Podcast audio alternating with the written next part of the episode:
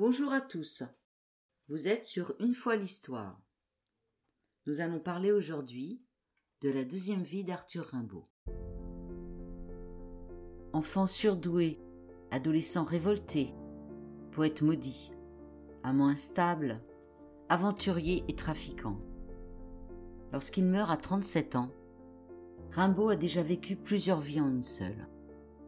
Bien que brève, son œuvre poétique fait de lui l'une des figures majeures de la littérature française. À 19 ans, Rimbaud choisit d'abandonner la poésie.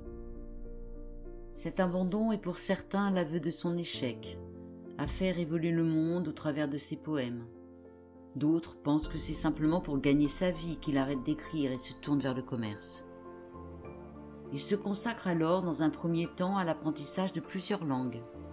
Puis, mu par ses idées marginales, anti-bourgeoises et libertaires, choisit une vie aventureuse, dont les pérégrinations l'amènent jusqu'en Abyssinie, où il devient négociant.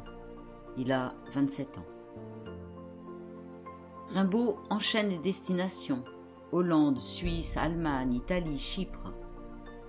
En 1880, il devient gérant d'un comptoir commercial en Abyssinie. En 1886-87, il se lance dans le trafic d'armes dans l'espoir de devenir riche. L'affaire se révélera un désastre. En 1891, il souffre de douleurs au genou et se fait rapatrier en France.